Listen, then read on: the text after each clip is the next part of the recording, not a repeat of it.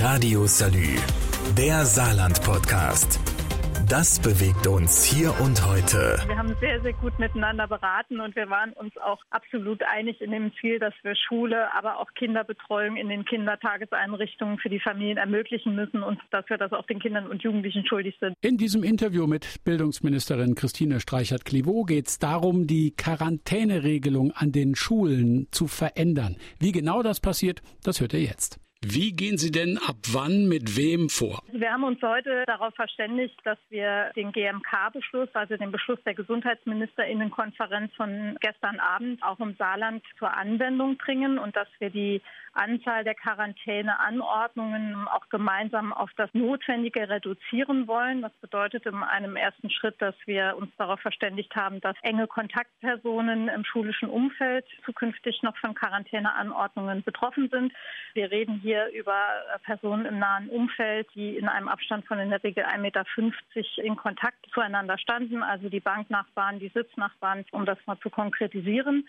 Und wir haben uns darauf verständigt, dass wir die Freitestung für die Familien ermöglichen wollen. Das heißt, von Quarantäne betroffene Kinder und Jugendliche können sich nach fünf Tagen mittels PCR-Test äh, freitesten lassen. Das heißt, die müssen nicht die ganze Zeit zu Hause sitzen. Die normale Quarantäne dauert dann immer noch zehn Tage oder 14 Tage? Also die normalen Quarantäneanordnungen, die bleiben davon erstmal unberührt. Wir gehen quasi jetzt für Kinder und Jugendliche auch den Sonderweg, dass wir die Möglichkeit schaffen, dass betroffene Kinder oder Jugendliche, die einer Quarantäneanordnung unterliegen, nach fünf Tagen einen PCR-Test durchführen können. Und sofern dieser PCR-Test negativ ist, können sie dann auch wieder in die Schule gehen. Wo kriegen die denn den PCR-Test her? Wir haben gesagt, das gilt für uns ab sofort.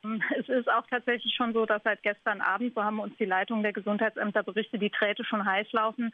Die Familien melden sich und wollen wissen, wo sie diesen PCR-Test machen. Deswegen war heute auch eine wesentliche Verständigung, dass dieser PCR-Test auf Anweisung des Gesundheitsamtes dann durchgeführt werden kann. Heißt im konkreten Fall, ähm, es entstehen für Familien dadurch keine Mehrkosten. Ich muss also nicht privat dafür aufkommen, diesen PCR-Test dann durchzuführen, sondern die Kosten werden von staatlicher Seite übernommen und das finde ich ist auch eine sehr gute Nachricht.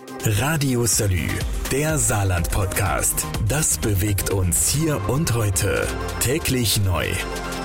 Wir haben ja zu Beginn der Schulphase nach den Ferien schon gewusst, dass etwa 30 Prozent der Schüler sich impfen haben lassen. Viele Eltern fragen sich jetzt natürlich, ja, wenn mein Kind geimpft ist, dann brauchst du doch nicht in Quarantäne, oder? Ganz konkret, dort erfolgt keine Quarantäneanordnung. Es gibt allerdings eine Ausnahme. Wir wissen, dass das Virus sehr dynamisch ist und dass sich immer wieder auch weitere gefährliche Mutationen entwickeln können. Und sollte es zu neuen äh, Mutationen kommen, und wir reden hier jetzt ganz bewusst auch nicht von der Delta-Variante, weil die ist im Grunde genommen jetzt äh, die vorherrschende Variante. Sollte es zu neuen Varianten kommen, dann muss man auch hier nochmal ganz gezielt auf die Gruppe der Geimpften und Genesenen schauen. Wenn es sich aber um eine Variante wie die Delta-Variante handelt, dann sind die Geimpften und Genesenen auch nicht mehr in Quarantäne zu bringen. Wie wollen Sie denn jetzt wissen, wen Sie da nach Hause schicken können und wen nicht? Grundsätzlich, die schulische Seite schickt ja niemanden nach Hause, sondern das machen die Gesundheitsämter. Und es wird im Zuge dessen dann auch ermittelt, wer sind die engen Kontaktpersonen. Und in dem Falle liegt es dann natürlich auch an den Personen zu sagen, ob sie einen Impfnachweis oder einen genesenen Nachweis haben.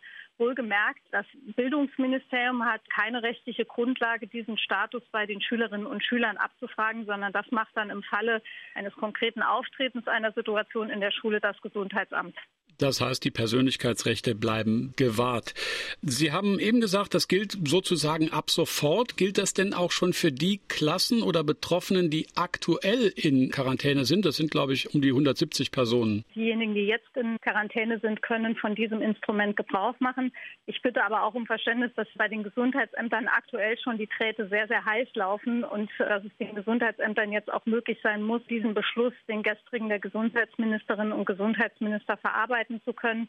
Das heißt, sie werden sich unmittelbar dann auch an die betroffenen Familien wenden. Ähm, dazu wird sich auch nochmal die Landkreisseite entsprechend positionieren und ich erwarte auch, dass das dann von den Gesundheitsämtern auch nochmal ganz klar kommuniziert wird. Wenn diese Beschlusslage jetzt so ist, dann ist es ja im Prinzip eine große Erleichterung für den Unterricht an sich. Heißt das aber dann im Umkehrschluss auch, dass die Tests wegfallen können? Nein, wir sorgen ja für Entlastungen bei der grundsätzlichen Quarantäne. Das heißt auch hier, Die Gesundheitsämter entscheiden hier mit Augenmaß und das wird dann den Effekt verstärken, den wir an vielen Stellen ja in den letzten Wochen auch schon erleben durften, dass eben nicht mehr die gesamte Klasse in Quarantäne geschickt wird, was der Beschluss der Gesundheitsministerinnenkonferenz ja auch vorsieht. Er sagt, es muss ein Testregime äh, weitergeben. Und das ist auch heute nochmal festgehalten worden, dass mit unserem Testregime, das heißt den Tests, die wir zweimal pro Woche umsetzen, äh, diesem Anspruch auch aus der Perspektive der Gesundheitsämter Genüge getan ist, dass also keine zusätzlichen Tests anfallen, sondern dass wir mit dem Testregime weiterarbeiten können. Wenn diese Regelung jetzt so beschlossen ist, gilt die für alle Schulformen, also auch für Förderschulen und Berufsschulen? Ja, natürlich. Die gilt für alle Schulformen. Wir wissen aber auch, dass gerade in den beruflichen Schulen auch aufgrund des Alters der Anteil der Schülerinnen und Schüler, die in Zukunft auch eine Impfung haben werden, sicherlich auch in den nächsten Tagen und Wochen noch mal stärker ansteigt. Das heißt, im Grunde genommen haben wir hier auch eine ganz konkrete Entlastung von Quarantänemaßnahmen. Wir wissen aber auch, und das ist ein Umstand, der wird uns noch eine Weile begleiten, dass wir für die unter Zwölfjährigen, und da rede ich eben dann auch von Kindern, die Förderschulen besuchen, aber auch die Grundschulen besuchen, dass wir für diese Gruppe hier noch kein konkretes Impfangebot machen. Und ich denke, da ist die Möglichkeit, sich freitesten zu lassen, eben gerade weil man nicht äh, geimpft werden kann, auch eine echte Entlastungsmöglichkeit für Familien. Und sie berücksichtigt auch, dass die Quarantäne als solches auch eine Belastung für Kinder und Jugendliche ist, weil sie einfach mit ganz konkreten Einschränkungen auch verbunden ist. Ich kann das Haus nicht mehr verlassen, ich darf meine Freunde nicht treffen. Und eigentlich haben gerade Kinder und Jugendliche in den letzten anderthalb Jahren sehr stark gezeigt, dass sie bereit sind, auch viele Einschränkungen hinzunehmen, um ältere Menschen, aber auch vulnerable Menschen schützen zu können. Für die haben wir jetzt ein gutes Impfangebot machen können und deswegen ist es jetzt auch an der Zeit, Kindern und Jugendlichen nochmal auch äh, eine Perspektive aufzuzeigen. Damit sind wir jetzt mit diesem Beschluss schon mal in eine sehr gute, richtige Richtung gegangen. Radio Salü, der Saarland-Podcast. Das bewegt uns hier und heute. Täglich neu. Die Hygienemaßnahmen in den Klassen, Masken im Unterricht, läuft das jetzt noch weiter oder ist es damit dann auch abgeschlossen? Also das werden wir natürlich in der Landesregierung beraten, aber wir sehen auch, dass diese Hygienemaßnahmen maßgeblich dazu beitragen können, Quarantäne zu verhindern. Und das wird wie alle anderen Maßnahmen auch weiterhin Bestandteil unseres Monitorings sein. Das heißt, wir werden auch mit diesen Maßnahmen mit Augenmaß umgehen. Aber uns hat auch die Gesundheitsseite versichert, und da rede ich dann auch von den Gesundheitsämtern, die haben uns versichert, wenn diese Maßnahmen ergriffen werden, dann äh, können wir diesen Beschluss der Gesundheitsministerinnenkonferenz auch so umsetzen. Wir werden das wie in den letzten Wochen und Monaten auch weiterhin äh, sehr eng auch als Bildungsministerium im Auge behalten, wie sich die Zahlen entwickeln. Es ist nach wie vor so, dass auch die Fallzahlen insgesamt weiter in die Höhe gehen und wir da noch nicht mit einer Stabilisierung oder einem Trend, der nach unten weist, rechnen können. Ähm, jeder hat die Möglichkeit, ein Impfangebot in Anspruch zu nehmen und damit letzten Endes auch einen Beitrag zu leisten, die Situation für alle, gerade aber auch für die Kinder, die keinen Impfschutz haben können, persönlich zu verbessern.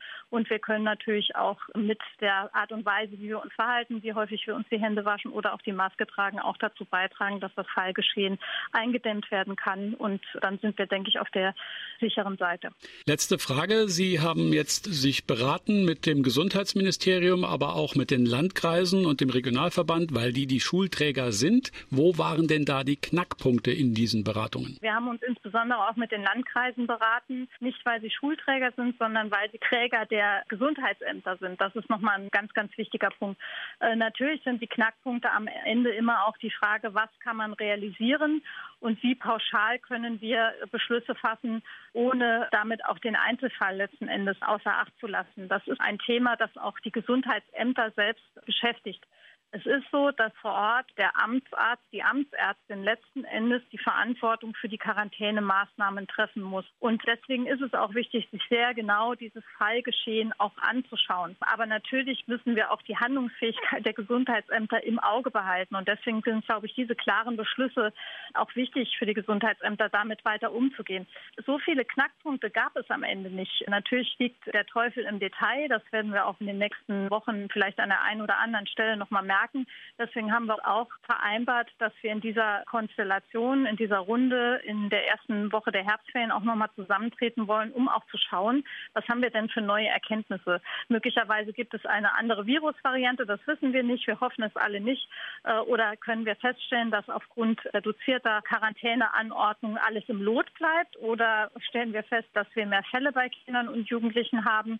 Wir haben aber auch gesagt, wir schauen auch immer, und das ist auch Aufgabe der Landesregierung, dass wir als Gesundheits- und Bildungsministerium auch darauf schauen, wie ist dann die Belastung der Krankenhäuser? Können wir in den Hospitalisierungsraten irgendetwas ablesen, gerade mit Blick auf Kinder und Jugendliche, weil wir ja aktuell auch davon ausgehen, dass in der Regel Kinder und Jugendliche einen milderen Verlauf haben oder sogar gar keine Symptome zeigen, wenn sie an Corona erkranken. Und das muss man weiterhin im Auge behalten. Und deswegen glaube ich, ist es wichtig, nicht nur auf die Inzidenzen zu schauen, sondern auch immer wieder den Blick in unsere Krankenhäuser zu werfen und da im Rahmen der Meldungen auch zu schauen, wie entwickelt sich das dort. Und das haben wir heute verständigt und ich bin auch froh, dass wir sehr zügig äh, dieses Gespräch äh, anberaumen konnten, damit wir im Grunde genommen auch sofort den GMK-Beschluss umsetzen können. Wenn es also darum geht, unseren Schülern den Präsenzunterricht zu sichern, sind auch die Erwachsenen nicht völlig aus dem Schneider. Wenn sie sich impfen lassen, ist die Gefahr, dass sie ihre Kinder infizieren, deutlich geringer.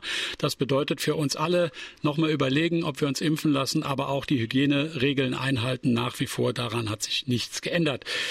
Das war die Bildungsministerin Christine Streichert-Klivow. Ich danke für das Interview. Ich danke auch. Alles Gute. Danke gleichfalls. Tschüss. Radio Salü, der Saarland-Podcast. Jeden Tag neu. Auch auf salü.de und überall, wo es Podcasts gibt.